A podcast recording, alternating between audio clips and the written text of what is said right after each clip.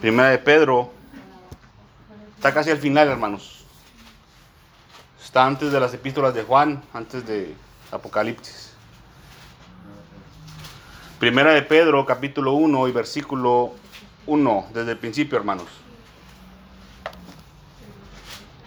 Recuerden, mis hermanos y mis hermanas, que cuando se predica la palabra del Señor, a ustedes les toca escuchar con fe. Y ahí es donde el Señor nos va a hablar. Aleluya. Vamos a leerlo como de costumbre. Yo lo leo en voz alta y ustedes me siguen con su vista, hermanos. La palabra del Señor la leemos en el nombre del Padre, del Hijo y del Espíritu Santo. Dice, Pedro, apóstol de Jesucristo, a los expatriados de la dispersión. A ver, permítanme, hermanos. Creo que me equivoqué de cita, hermanos. Es segunda de Pedro. Les pido una disculpa. Segunda de Pedro, hermanos, desde el principio. Imagino que los que asistieron al servicio pasado se han de haber puesto a pensar que está hablando el hermano, ¿verdad? Segunda de Pedro, desde el principio. ¿Estamos ahí, hermanos? Unas cuantas hojitas atrás. La palabra del Señor la leemos en el nombre del Padre, del Hijo y del Espíritu Santo. Dice, Simón Pedro, siervo y apóstol de Jesucristo, a los que habéis alcanzado por la justicia de nuestro Dios y Salvador Jesucristo, una fe igualmente preciosa que la nuestra. Gracia y paz os sean multiplicadas en el conocimiento de Dios y de nuestro Señor Jesús como todas las cosas que pertenecen a la vida y a la piedad nos han sido dadas por su divino poder, mediante el conocimiento de aquel que nos llamó por su gloria y excelencia, por medio de las cuales nos ha dado preciosas y grandísimas promesas, para que por ellas lleguéis a ser participantes de la naturaleza divina, habiendo huido de la corrupción que hay en el mundo a causa de la concupiscencia, vosotros también, poniendo toda diligencia por esto mismo, añadid a vuestra fe virtud, a la virtud conocimiento, al conocimiento dominio propio, al dominio propio paciencia, a la paciencia piedad, a la piedad afecto fraternal y al afecto fraternal amor. Porque si estas cosas están en vosotros y abundan, no os dejarán estar ociosos ni sin fruto, en cuanto al conocimiento de nuestro Señor Jesús. Pero el que no tiene estas cosas tiene la vista muy corta, es ciego, habiendo olvidado la purificación de sus antiguos pecados, por lo cual, hermanos, tanto más procurad hacer firme vuestra vocación y elección, porque haciendo estas cosas no caeréis jamás porque de esta manera os será otorgada amplia y generosa entrada en el reino eterno de nuestro Señor y Salvador Jesucristo. Vamos a orar, hermanos. Padre Santo que estás en el cielo, venimos delante de tu presencia una vez más, mi Señor y mi Dios. En el nombre de Cristo Jesús de Nazaret te ruego, Señor eterno, que perdone nuestro pecado, Señor. Perdona nuestras maldades, Señor. Tenga misericordia, Padre amado. Perdona nuestra rebeldía, nuestra desobediencia.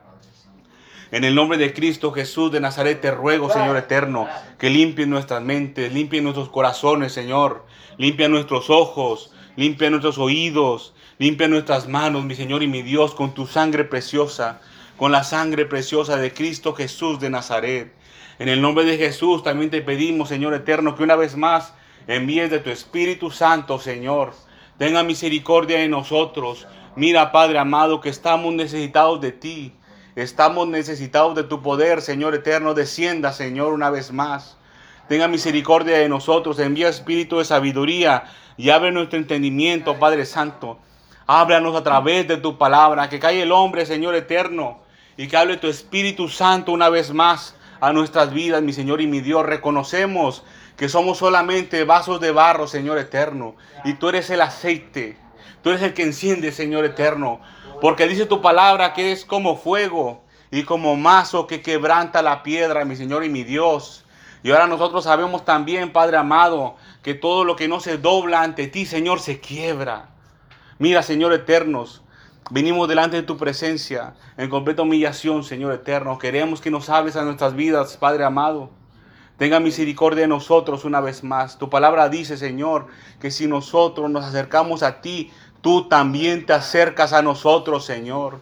Y donde hay, un, hay dos o más reunidos en tu nombre, aquí estás tú. Nosotros podemos reconocer tu presencia, Señor eterno, cuando te mueves entre nosotros, mi Señor y mi Dios. Te ruego, Padre amado, que una vez más nos hables, Señor, y que esta tu santa palabra penetre hasta lo más profundo de las vidas, de las almas, Señor eterno. Límpianos, Señor eterno. Síguenos purificando. Síguenos limpiando de nuestras maldades, de nuestros pecados, Señor eterno. Habla de nuestras vidas una vez más. En el nombre de Cristo Jesús de Nazaret te doy las gracias, Señor eterno, por tu palabra, porque nos permites portarla con libertad, porque nos permites compartirla también, mi Señor y mi Dios. En el nombre de Cristo Jesús de Nazaret reciba toda la gloria y toda la honra, mi Señor y mi Dios. Amén y amén. Pueden tomar asiento, mis hermanos.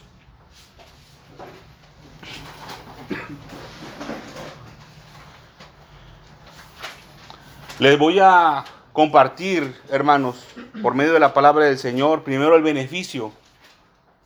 Creo que esto no lo hablamos el miércoles pasado. ¿Por qué el mensaje, hermanos? ¿Por qué el Señor nos habla?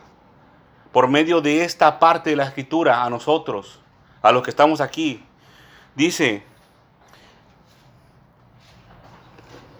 versículo 10, por lo cual hermanos, tanto más procurad hacer firme vuestra vocación y elección, porque haciendo estas cosas se refiere a los nueve atributos, ocho atributos hermanos, que nos manifiestan su palabra. Haciendo estas cosas no caeréis jamás. El Señor Dios Todopoderoso, hermano, nos conoce.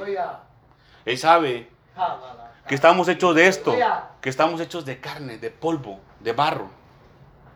Y que somos propensos a caer. Miren, hermanos, aquí habla también sobre la concupiscencia que ya se nos ha hablado anteriormente. Ya se nos ha hablado, hermanos.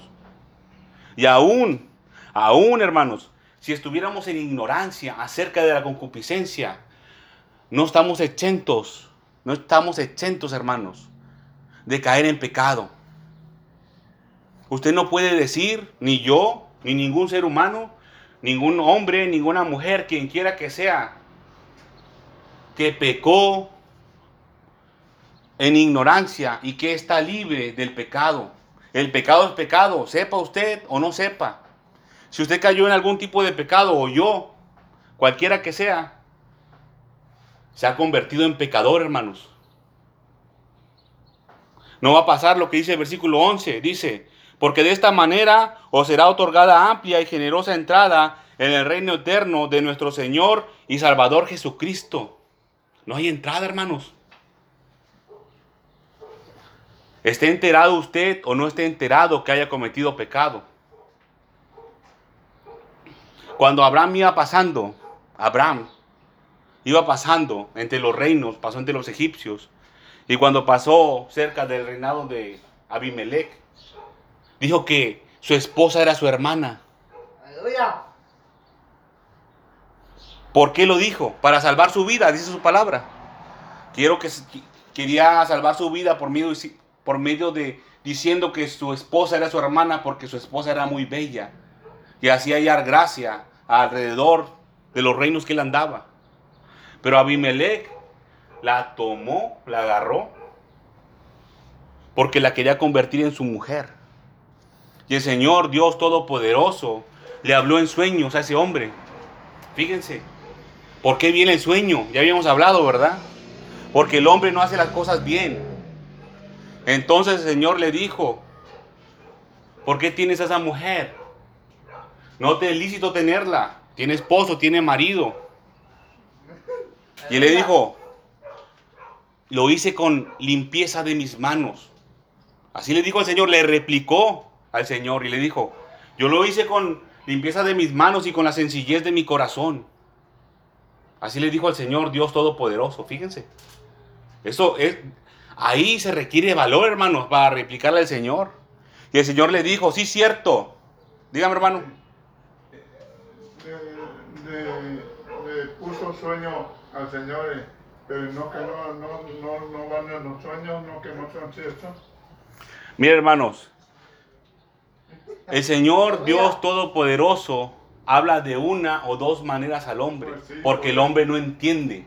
Por eso habla. Pues sí, Pero pero, sí existen los Claro que existen los sueños, pero el espíritu que se mueve a- detrás de los sueños es el espíritu de adivinación. Y el Señor Dios Todopoderoso es soberano en todo el universo, en todo lo que existe. Y le puede decir al espíritu de adivinación que ponga el sueño en el hombre.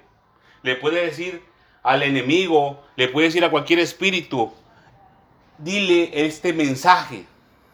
Por eso viene el sueño, porque el hombre no entiende. Miren, vamos a llegar a este punto. Vamos a llegar a este punto. Cuando Abimelech le replicó al Señor y le dijo, lo hice con la limpieza de mi corazón, con la sencillez de mi corazón. Él estaba diciendo que no sabía. Es que yo no sabía. Y el Señor le dijo, el Señor le dijo, hermanos, yo te detuve de pecar. Yo te detuve de pecar. Así que, aún hermanos, que hagamos lo que hagamos, lo que sea, en ignorancia, y cometemos pecado, estamos destituidos completamente del reino de los cielos. Y no se van a abrir las puertas, hermanos, como dice aquí, porque de esta manera os será otorgada amplia y generosa entrada en el reino de nuestro Señor y Salvador Jesucristo. Cualquier cosa, hermanos, que hagamos en ignorancia, que sea pecado, aún así cuenta como pecado. Y miren mis hermanos y mis hermanas, si ya lo hicimos, pues ya no podemos volver el tiempo atrás, ¿verdad? Ahora lo que nos queda es arrepentirnos. Arrepentirse primero y después pedirle perdón al Señor. De nada sirve, hermanos. No sirve de mucho pedirle perdón al Señor si no se ha arrepentido del pecado, si no se ha arrepentido de la maldad. El Señor Dios Todopoderoso, nuestro Señor Jesucristo, les hizo esa recomendación a los hombres, hermanos. Les dijo, si tu hermano viniera arrepentido contra ti, contigo, perdón, perdónale. Y si tu hermano peca 70 veces en el mismo día y se arrepiente, nosotros estamos sujetos a perdonarle, hermanos. Nos está mostrando el Señor la misericordia que tiene con nosotros. Si 70 veces pecamos contra el Señor y nos arrepentimos y le pedimos perdón, el Señor nos va a perdonar. Pero si usted peca una vez, nada más una vez, y le pide perdón al Señor sin arrepentirse, ¿usted cree, hermanos, que el Señor Dios Todopoderoso va a ir contra su palabra? El Señor dice que se tiene que arrepentir para que Él lo perdone. Si aún sigue habiendo maldad en su corazón, si aún sigue habiendo pecado en la vida del hombre, en la vida de la mujer, si aún sigue habiendo rebeldía, hermanos. Miren que el Señor ya nos ha hablado mucho. Ya no, es para que, ya no es para que hubiera tanta rebeldía aquí entre nosotros. Yo entiendo, hermanos, que la carne es débil, porque yo vivo también en este cuerpo de carne. Y yo también estoy sujeto a este que viene siendo como un envase, dice la palabra, un vaso de barro. También la, la concupiscencia me juega chueco, hermanos. Ahora, hermanos, lo importante es del mensaje, no caer. Este- esta- est- estas pequeñas palabras, hermanos, que les comparto, antes de empezar, porque todavía no empezamos, es cuando usted ya cayó. Hay que arrepentirse. Hay que pedirle perdón al Señor Dios Todopoderoso. Si el Señor le habla, eh, si el Señor le muestra un pecado que está oculto en su vida, no se haga de oídos sordos, hermanos. Rapidito. Hay que arrepentirse y hay que pedirle perdón al Señor para entrar en el reino de los cielos. Hay pecados que no son ocultos, hermanos. Yo duré casi como 10 años. Le voy, a dar un testimonio. Como 10 años. Con un pecado que estaba oculto dentro de mí, que yo no conocía, que yo no sabía que ahí estaba. Hasta cuando el Señor Dios Todopoderoso nos ministró liberación el año pasado. Cerca de 10 años o 15, no lo sé. Hay que pedirle al Señor que nos muestre, que nos reveles, que nos revele los pecados ocultos también, hermanos. Ahora, lo importante es, si ya el Señor Dios Todopoderoso nos limpió, si ya el Señor nos levantó ahora, tenemos que permanecer, hermanos. Dice el versículo 10, no caeréis jamás. El que practica estos ocho atributos. Ahora, hermanos, ¿para quién es esto? No es para el que está caído, hermanos. Bueno, sí, pero es la segunda parte. Primero tiene que arrepentirse, pedirle perdón al Señor y ahora tiene que mantenerse. ¿A poco el que se cayó se puede volver a caer? Pues no, ya está en el piso, ¿verdad? Ahora, para el hermano o la hermana que ya se levantó, que ya el Señor Dios Todopoderoso le perdonó, es esta carta. Porque dice, desde el principio, Simón Pedro, siervo y apóstol de Jesucristo, dice, a los, a los, ahí vamos a esperarnos, dice a los, está hablándole a personas, a los que habéis alcanzado por la justicia de nuestro Dios y Salvador Jesucristo, una fe igualmente preciosa que la nuestra. Y este es el asunto, hermanos, que vamos a tratar hoy, la fe.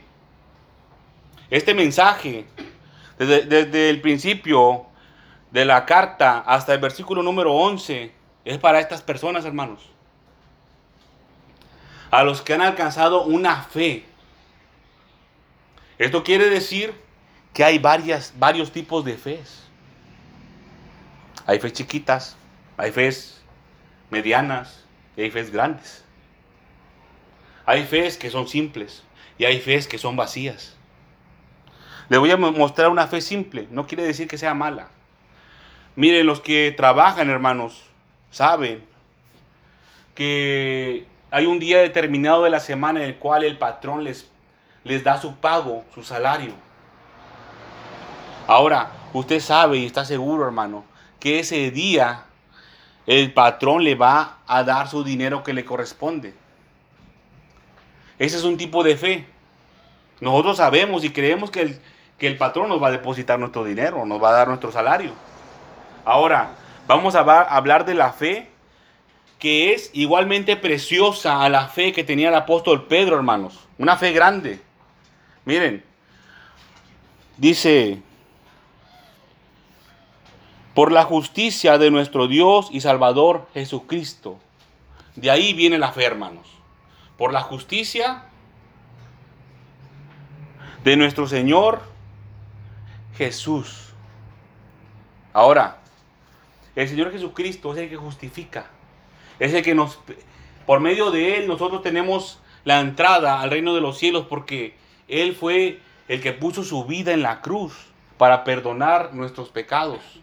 Cuando el Señor Jesucristo se entregó a sí mismo por perdón por nuestros pecados, ahí en la cruz fue clavado, pero el Señor descendió y resucitó al tercer día, hermanos.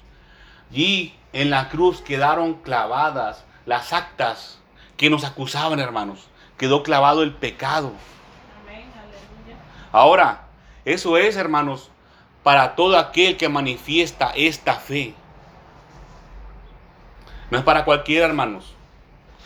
Inclusive no es para cualquiera que cree, más o menos. Miren, hermanos, son ocho atributos de lo cual habla la palabra, la fe, la virtud, el conocimiento, dominio propio, piedad, afecto fraternal y amor, el más grande. Ahora, mis hermanos, no podemos manifestar grandemente algún otro atributo sin haber manifestado los primeros. No puede haber amor si no hay fe. Así de fácil. Para no darle tantas vueltas. Tenemos que empezar por el principio. Vamos a ir ahora al libro de Hebreos capítulo 11. Hebreos capítulo 11 y versículo número 1. Un poquito para atrás. En este libro de Hebreos vimos, hermanos, lo que significa la fe. ¿Qué es la fe? A lo largo de todo el capítulo el Señor nos habla acerca de la fe. Dice, es pues la fe, la certeza de lo que se espera, la convicción de lo que no se ve. Es pues la fe, la certeza de lo que se espera, la convicción de lo que no se ve. Vamos a hacer un, un recordar un poco de lo que hablamos el miércoles, hermanos, por causa de mis hermanos que no pudieron estar presentes.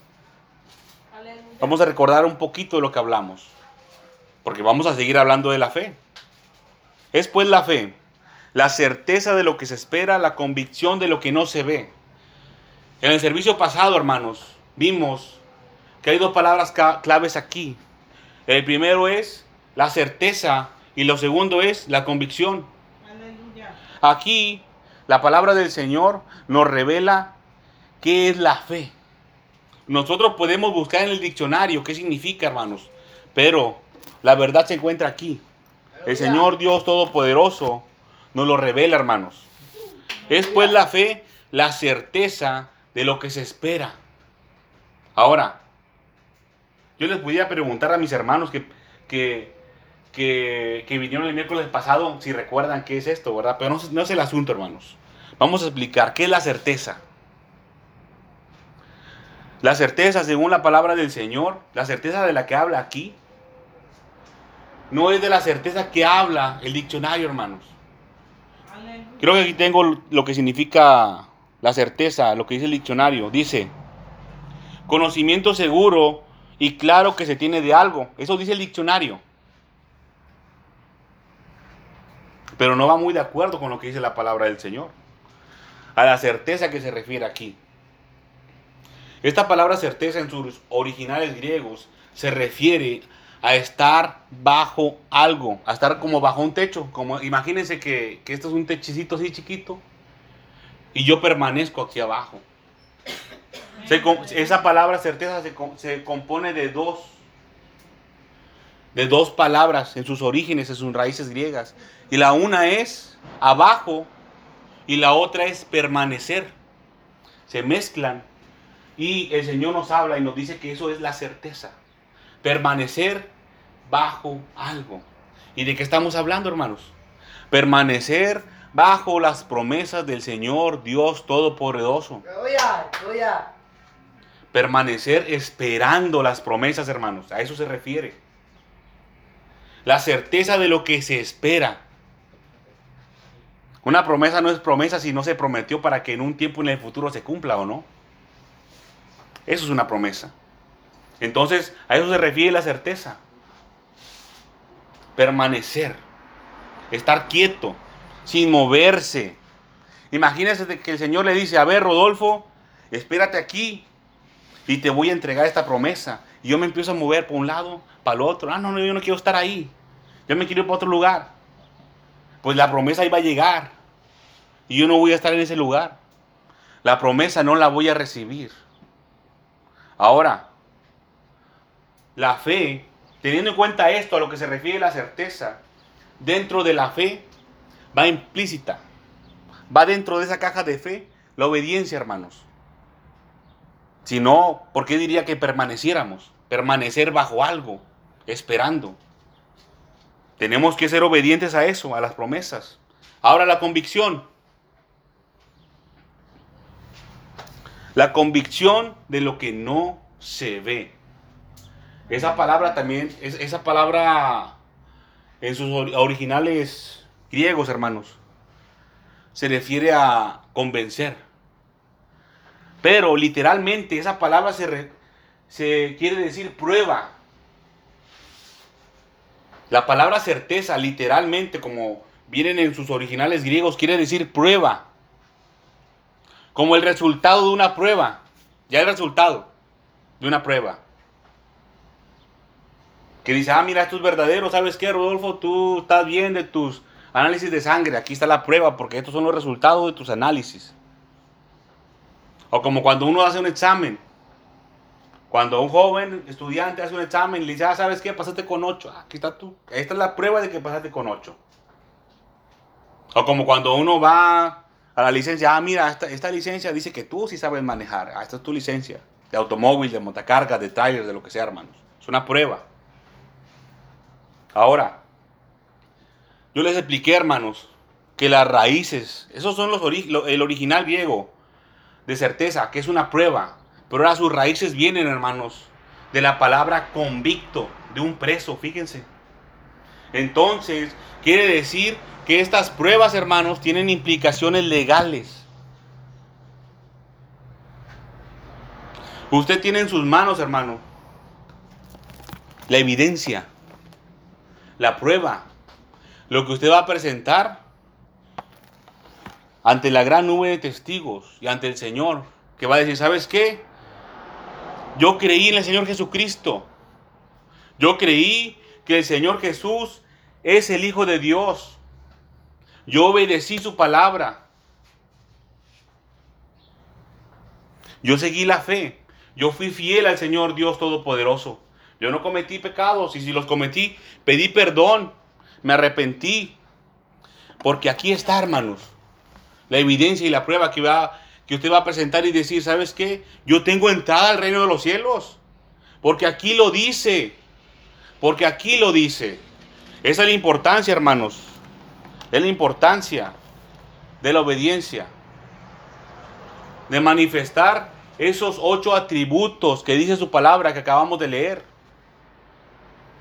La fe, la virtud, conocimiento, dominio propio. Esa es la importancia, hermanos. Porque imagínense cómo va a llegar ante el reino de los cielos diciendo, no, pues yo no sé cómo vine aquí. No, no es posible. Conocimiento, dice también. Dominio propio. Afecto fraternal. Ahora, hermanos, la fe, como dices, vamos a regresar un poquito al libro de Segunda de Pedro. Vamos a regresar, este es nuestro pasaje central. Es este Segunda de Pedro, capítulo 1. Dice: A los que habéis alcanzado por la justicia de nuestro Dios y Salvador Jesucristo una fe igualmente preciosa que la nuestra. Fíjense cómo el apóstol Pedro aquí nos revela y nos muestra que el Señor Jesucristo va dentro del asunto de la fe. La fe se manifiesta, hermanos, solamente por medio del Señor Jesús. Cuando dice lo de la el asunto de la fe, del de la acción de convicción, de presentar las pruebas, se refiere a un convencimiento, a una persuasión. Ahora, la palabra fe, hermanos, que se encuentra en el libro de Hebreos capítulo 11, versículo número 1, en su original griego, se transcribe como pistis. Y se refiere a persuasión, que usted y yo y todo aquel que haya creído en el Señor Jesús ha sido persuadido. Y la palabra pistis también se refiere a vencer. Pero no solamente vencer de ganar. Se refiere a convencer. Que usted ha sido convencido. Ver que pasa un poquito el ruido. Miren hermanos, la palabra convencer también la podemos descomponer en dos partes. Si le quitamos la palabra con, la parte con, y vamos a poner vencer, que ha vencido. Entonces, si vencemos, es solamente con el Señor Jesucristo. Convencemos. Vencemos con alguien más. Entonces, la fe es la confianza en Cristo para salvación. Esa es la diferencia, hermanos, entre la fe del Nuevo Testamento y la fe del Antiguo Testamento. Esa es la fe actual. Esa es la fe de la que habla el apóstol Pedro. La confianza en Cristo Jesús para salvación. Ya no, ya no es nada más creer. Ahora es tener la confianza de que si yo voy ante el Señor Dios Todopoderoso, yo le puedo decir, yo soy salvo porque yo creí en el Señor Jesucristo, porque yo obedecí sus mandamientos. Vamos a regresar, hermanos, al libro de Hebreos, Hebreos capítulo 11.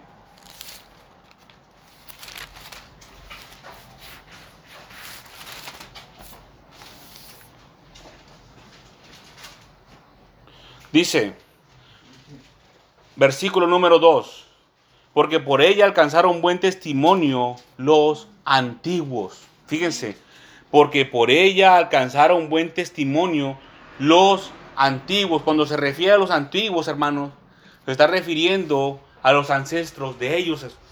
Miren, el libro de Hebreos no se sabe con certeza quién lo escribió, pero por el estilo de escritura, por el estilo, por el estilo, perdón, en la cual se escribió, se cree que fue el apóstol Pablo. Y cuando dice antiguos, se refiere a sus ancestros, al pueblo de Israel. Antes de Israel, antes Israel se llamaba Jacob. Y Jacob tenía un padre y su padre se llamaba Isaac. Y el padre de Isaac se llamó Abraham. Y desde ahí, hermanos, desde ahí se empezó a manifestar la fe. Vamos a ir, hermanos, por un momento al libro de Génesis, capítulo número 15. Génesis 15.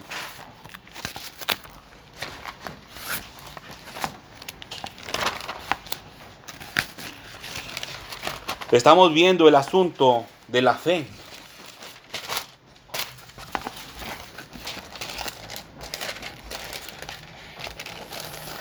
Génesis 15, versículo número 6 dice, y creyó al Señor y le fue contado por justicia. ¿Quién le creyó, hermanos? Si usted lee desde el principio del versículo 15, que no voy a leer desde el principio por causa del tiempo, hermanos, pero usted lo puede hacer cuando guste. Dice, y creyó al Señor. ¿Quién creyó? Abraham. Abraham creyó al Señor. Dice, y le fue contado por justicia. No es por casualidad, hermanos, que se escribió así. El Señor Dios Todopoderoso quiso manifestar tanto en esta parte de la escritura como en segunda de Pedro, capítulo 1, versículo 1, que así es como el Señor nos salva, como el Señor nos justifica. Dice, y le fue contado por justicia que que Abraham creyó. Abraham fue justificado. Abraham se convirtió en justo porque él creyó. Ahora, hermanos, eso también está libre para que nosotros lo podamos manifestar. Nosotros podemos hacer nuestra esta palabra, ponerla por obra, hermanos. Todo aquel, todo aquel que cree en el Señor Jesucristo y le recibe, hermanos, fíjense, y le recibe. El Señor Dios Todopoderoso le da potestad de convertirse en hijo de Dios. y el hecho de recibir al Señor Jesús implica obedecerle. Porque le recibe como Señor, o sea, como gobernador, le recibe, como alguien que gobierna, como un rey. Así es como se recibe al Señor. Ahora vamos a ver la definición de creer. ¿Por qué creer? Aquí donde dice y creyó al Señor. ¿Por qué se diferencia, hermanos, de la fe? Porque fue progresivo, hermanos. Se fue agregando. Aquí, en esta, en esta parte del tiempo en el cual Abraham le creyó al Señor, no se había manifestado abiertamente el Señor Jesús. Ahora nosotros por eso tenemos ventaja, hermanos. Porque nosotros tenemos cuatro evangelios y el resto del Nuevo Testamento que habla acerca del Señor Jesucristo. Y aquí no había. Aquí no había tanto conocimiento, hermanos. En esta parte. Inclusive no se habían manifestado ni los profetas, hermanos. Dice, en su original griego se, transcribe como amán, con acento en la A, el creer. Y literalmente significa, hermanos, cuando alguien le cree a alguien que, lo, que le toma de la mano derecha. Ah, yo te creo y le toma de la mano derecha. Miren, hermanos, no es casualidad tampoco, hermanos, que el Señor Dios Todopoderoso a Abraham le llamó amigo, porque le había tomado de la mano derecha. El creer implica confiar, tener confianza, confianza, fiarse de la persona. Vamos a ir al, al libro de Isaías, capítulo 41 y versículo número 8. Isaías.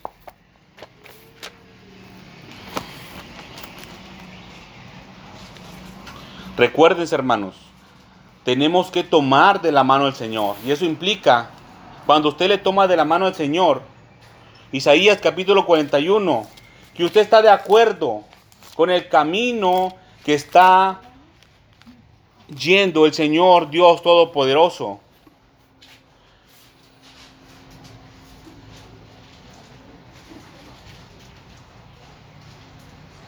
Dice Isaías capítulo 8, pero tú Israel, fíjense, pero tú Israel, siervo mío eres, tú Jacob, a quien yo escogí, descendiente de Abraham, mi amigo. Pero tú Israel, tú Israel, se está refiriendo al pueblo, tú Israel, siervo mío eres, tú Jacob, Jacob. Fíjense, ¿por qué le, por qué le, por qué le recuerda el Señor el nombre antiguo? Antes de que fuera siervo, yo te escogí, dice el Señor, aquí en su palabra. Antes de que nosotros formáramos parte del pueblo del Señor, Él nos escogió y nos dice, descendien, descendien, perdón, descendencia de Abraham, mi amigo, descendientes de la fe. Dice, mi amigo. Versículo 13 dice, porque yo el Señor tu Dios, quien, porque yo, el Señor, soy tu Dios, que te sostiene de tu mano derecha y te dice, no temas, yo te ayudo. No temas, yo te ayudo. Fíjense. No es por casualidad, hermanos. Hebreos capítulo 11, nuevamente, versículo número 8, hermanos.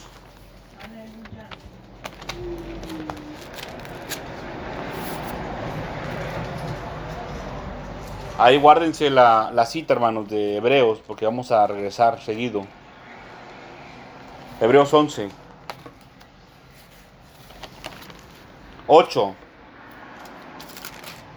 Dice,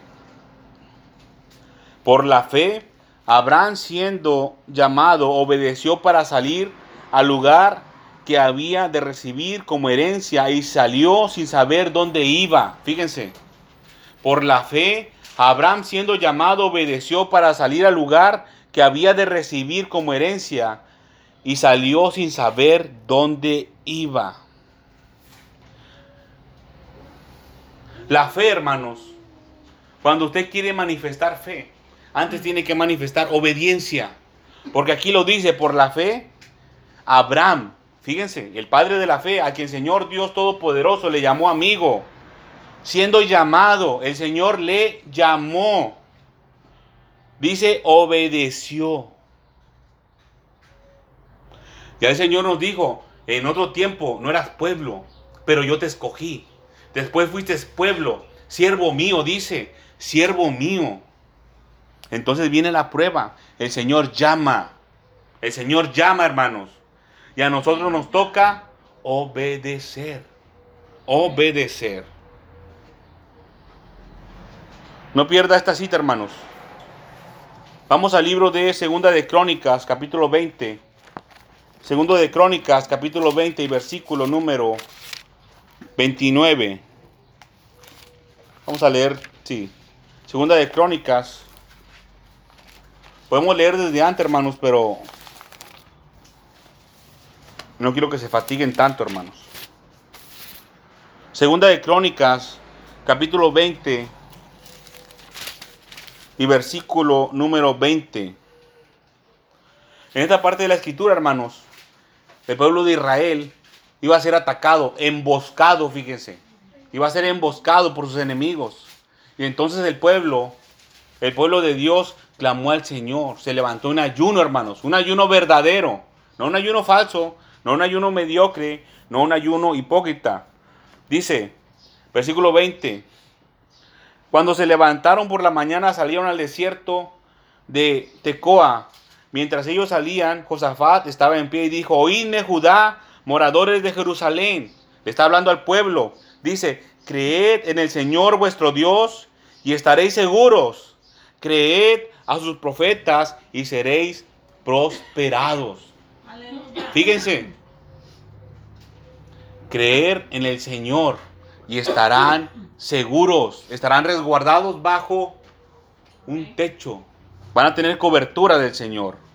Dice, creed a sus profetas y seréis prosperados, progresarán, habrá progresión. Vamos a ir al libro ahora de Hebreos, hermanos, acuérdense, no lo pierdan, Hebreos 11, versículo 16 dice,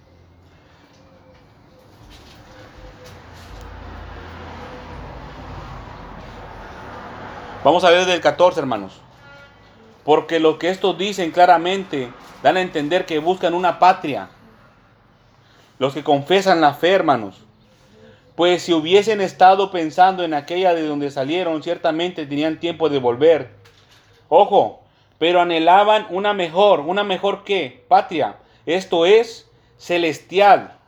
Por lo cual Dios no se avergüenza de llamarse Dios de ellos, Dios de ellos, porque les ha preparado una ciudad. Imagínense, hermanos, que estamos nosotros ahí en el mundo haciendo las cosas normales. Y el Señor Dios Todopoderoso se avergüence de nosotros. Que cuando estemos en el trabajo y usted diga, ah, no, yo, soy cristiano, y el, y el Señor nomás le haga así, ah, pues si no manifiesta fe, no hay obediencia. Y aquí dice que no se avergüenza, hermanos. Para los que tienen esa fe, que es igualmente preciosa, igualmente preciosa, a la que manifestó el apóstol Pedro. Vamos a ir al libro de Mateo capítulo 17. Vamos a empezar a ver los beneficios, hermanos. Los beneficios de creer en el Señor Dios Todopoderoso. Ya vimos el Señor que nos habló y nos dijo en el libro de Segunda de Crónicas, que estaremos seguros, hermanos. Y si le queda a los profetas a su palabra, será prosperado. Mateo capítulo 17, versículo 14.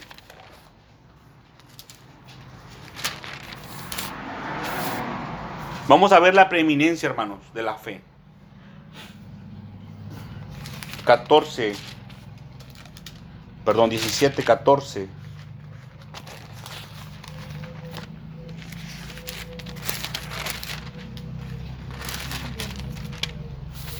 Dice, cuando llegaron al gentío, vino a él un hombre que se arrodilló delante de él diciendo, Señor, ten misericordia de mi hijo que es lunático y padece muchísimo, porque muchas veces cae en el fuego y muchas en el agua. Y lo he traído a tus discípulos, pero no le han podido sanar. Fíjense la respuesta del Señor Jesús, versículo 17. Oh generación incrédula y perversa, ¿Hasta cuándo he de estar con vosotros? ¿Hasta cuándo os he de soportar? Fíjense cómo dice generación incrédula y perversa. Casi lo convierte en un epíteto, en algo casi igual. La incredulidad con la perversidad, hermanos. Y no es para menos, porque aquel que no cree en el Señor va a hacer lo que le da la gana, ¿no? Lo convierte en algo casi igual un incrédulo y un perverso, dice. Versículo 18, y reprendió Jesús al demonio, el cual salió del muchacho y éste quedó sano desde aquella hora. Vinieron entonces los discípulos a Jesús aparte y dijeron, ¿por qué nosotros no pudimos echar fuera al demonio? Fíjense, la respuesta, por vuestra poca fe.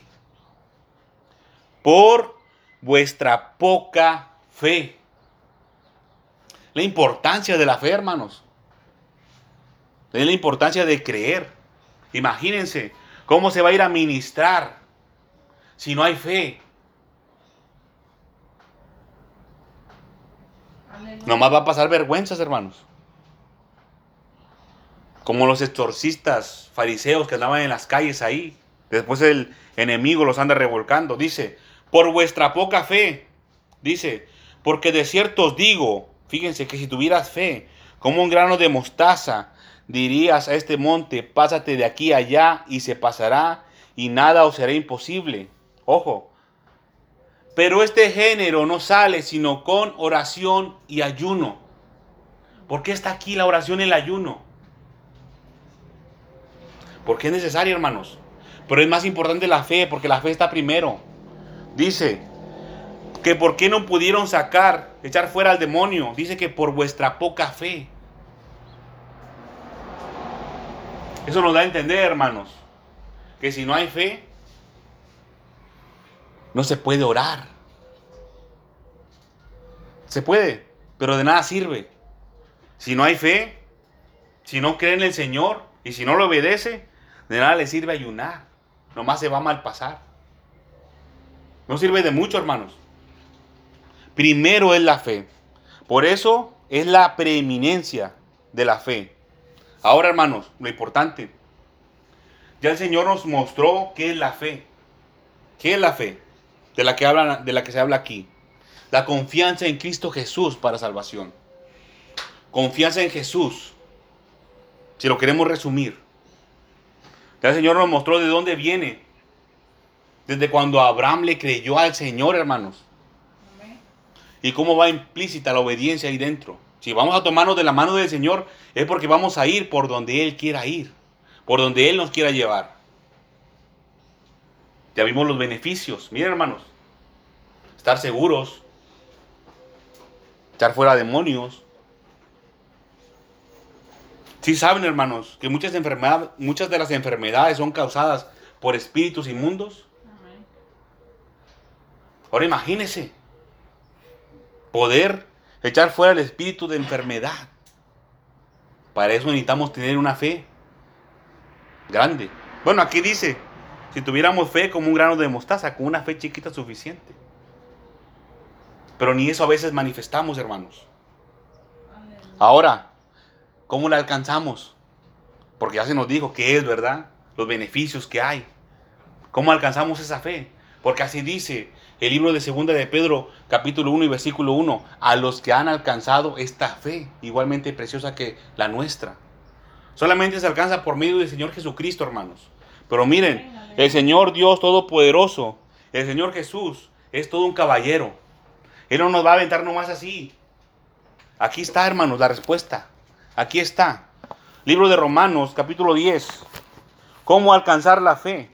Libro de Romanos. Romanos, capítulo 10.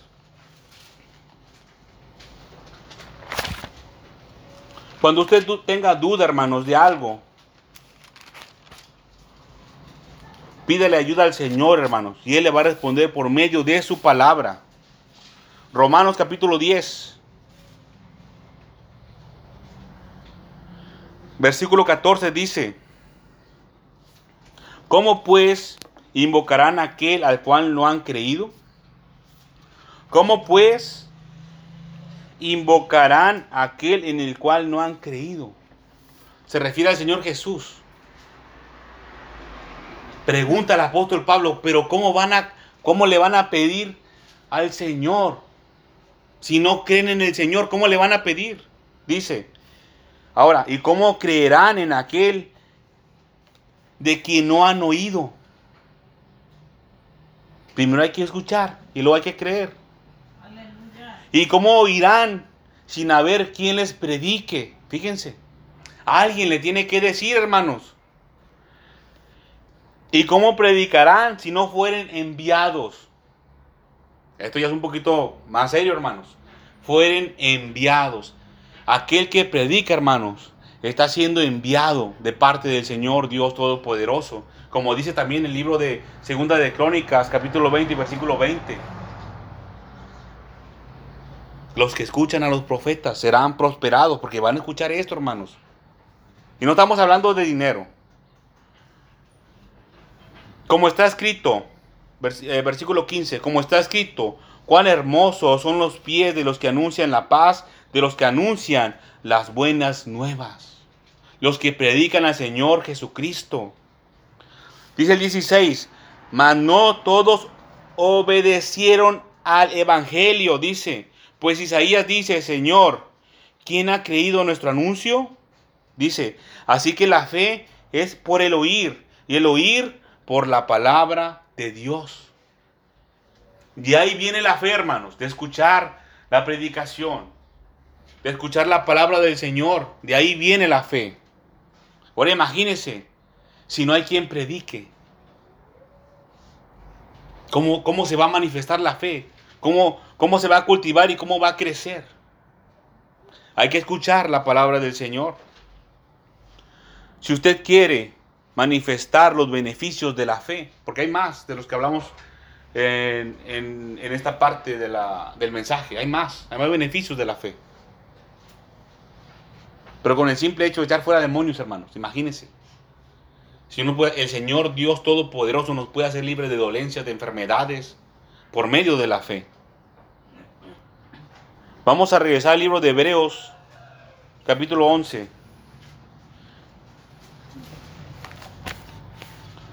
Versículo número 17. Dice, por la fe, Abraham, cuando fue probado, ofreció a Isaac. Y el que había recibido la promesa, ofrecía su unigénito. Fíjense, por la fe, Abraham, cuando fue probado. Aquel, hermanos, esto es una, una pequeña advertencia, pero tiene más beneficio, hermano. Tiene más beneficio, un beneficio mayor. Y es de lo que estamos hablando, que nuestra fe va a aumentar, va a crecer. Por medio de la prueba, porque dice, por la fe, Abraham, cuando fue probado, por la fe. Aquí dice que ya había recibido la promesa de su hijo. Ya había tenido Isaac. Por la fe Abraham, cuando fue probado, ofreció a Isaac. Y el que había recibido la promesa ofrecía a su unigénito. Ofreció a Isaac. Esa fue la prueba que el Señor le puso a Abraham. Que le entregara a su hijo lo que más quería. Miren mis hermanos y mis hermanas, el Señor Dios Todopoderoso en este momento quizás no nos vaya a poner este tipo de pruebas. A lo mejor nos va a poner otras. Quizás más grandes, no, no, no, quizás más grandes que esta prueba. Y es la única manera, hermanos, en la que en lo que la fe va a aumentar por medio de las pruebas. Así que si usted manifiesta fe, si usted tiene confianza en Cristo, usted va a sufrir de esto, hermanos, de una prueba para que su fe crezca. El Señor no tienta a nadie. El Señor los prueba, nos prueba a nosotros. Y yo doy testimonio de eso, hermanos. Es la única forma en la que nuestra fe va a aumentar. Imagínese un estudiante, hermanos, cómo va a pasar de grado si no le ponen exámenes. Así, de igual, de igual manera con nosotros. El Señor nos va a ir poniendo en asuntos más importantes, más serios, espiritualmente hablando. Solamente si pasamos las pruebas que el Señor Dios Todopoderoso nos pone. Ahora, hermanos, vamos a ir al libro de Romanos nuevamente.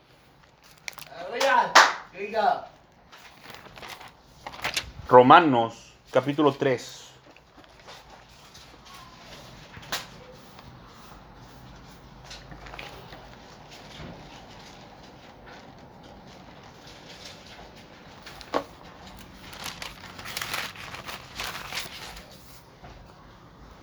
Romanos capítulo 3 y versículo número 25 dice, Romanos 3, 25, está hablando del Señor Jesucristo, a quien Dios puso como propiciación por medio de la fe en su sangre, para manifestar su justicia a causa de haber pasado por alto en su paciencia los pecados pasados, hermanos.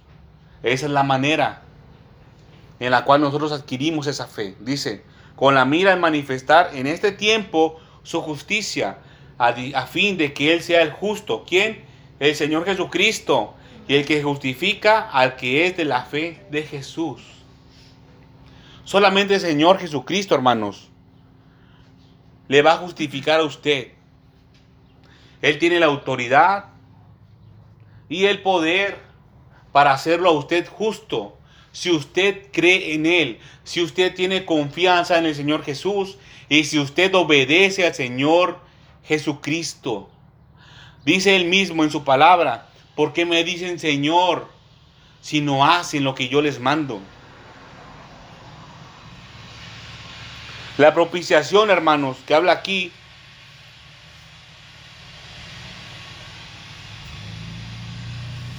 es una víctima expiatoria.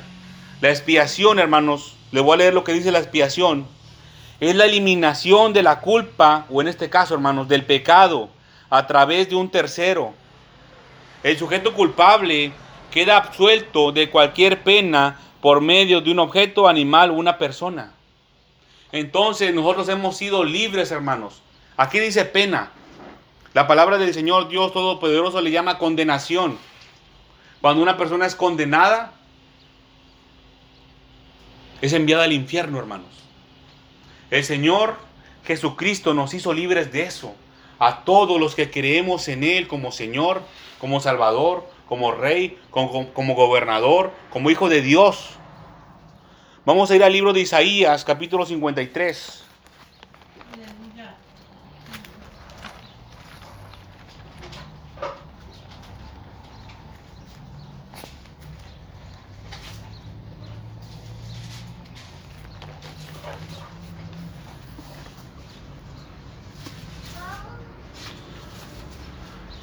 Vamos a leer el versículo número 10, hermanos.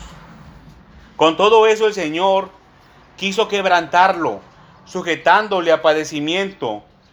Se refiere al Señor Jesús, hermanos. Aquí todavía no ha revelado abiertamente. Dice, cuando haya puesto su vida en expiación por el pecado. Fíjense, cuando haya puesto su vida en expiación por el pecado, verá linaje vivirá por largos días y la voluntad del Señor será en su mano prosperada. Dice, verá el fruto de la aflicción de su alma. Fíjese cómo dice el 10. Con todo eso el Señor quiso quebrantarlo. Cuando habla de quebrantamiento, habla de sufrimiento. Dice el 11, verá el fruto de la aflicción de su alma. Se refiere a lo mismo, hermanos. Al daño físico en la carne, en el cuerpo y quedará satisfecho. Fíjense, verá el fruto de la aflicción de su alma. De ese, sacrificio que él hizo, hermanos.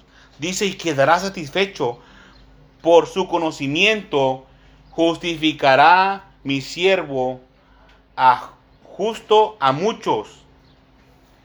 Por su conocimiento justificará mi siervo justo a muchos y llevará las iniquidades de ellos. Fíjense, como el libro de Romanos dice que el Señor Jesús es el que justifica. ¿Y cómo justifica? Aquí lo dice, hermano. Fíjense.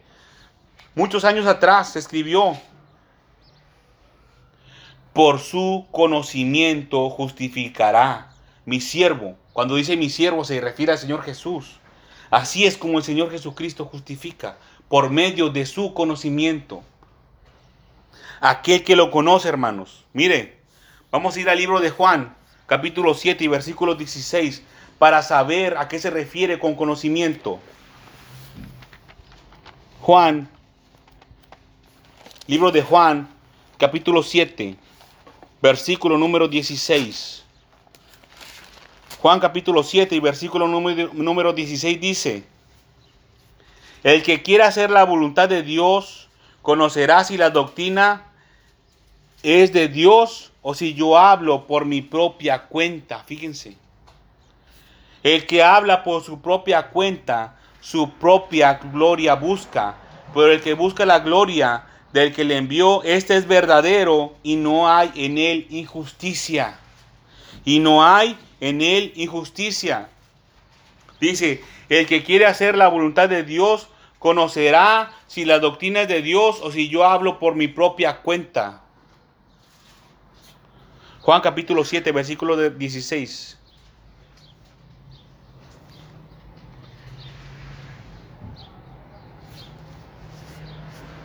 Jesús le respondió, mi doctrina no es mía, sino de aquel que me envió, versículo 16. Mi doctrina no es mía, sino de aquel que me envió, versículo 16. A eso se refiere, hermanos, doctrina, conocimiento del Señor. Y es lo que el Señor Dios Todopoderoso quiere. Esa es la voluntad del Padre. Que vengan a Él por medio del Señor Jesucristo. Ahí es donde se manifiesta la fe, hermanos. Ahora, hermanos, ¿para quién no es esto? ¿Para quién no es? Para los que no creen.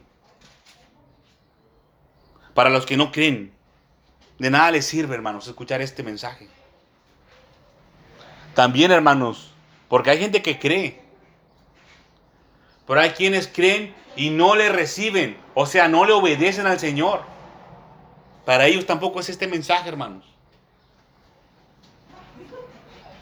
Ahora, ¿quiénes llevan ventaja, hermanos?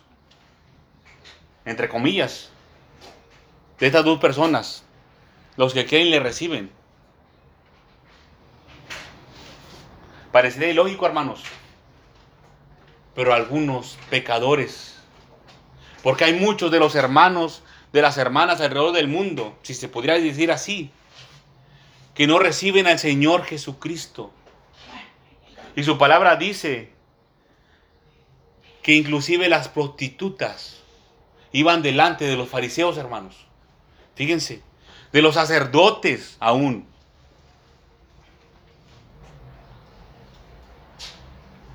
Ahora, hermanos, primeramente Dios espero que este mensaje sea para todos los que están aquí, como dice su palabra en el libro de Segunda de Pedro, capítulo 1 y versículo 1.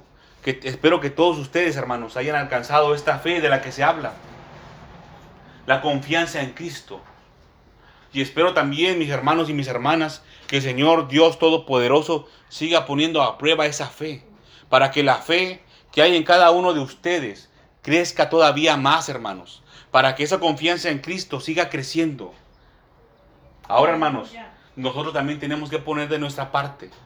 Tenemos que actuar en obediencia a esa fe. Cuando menos se lo espere, hermano.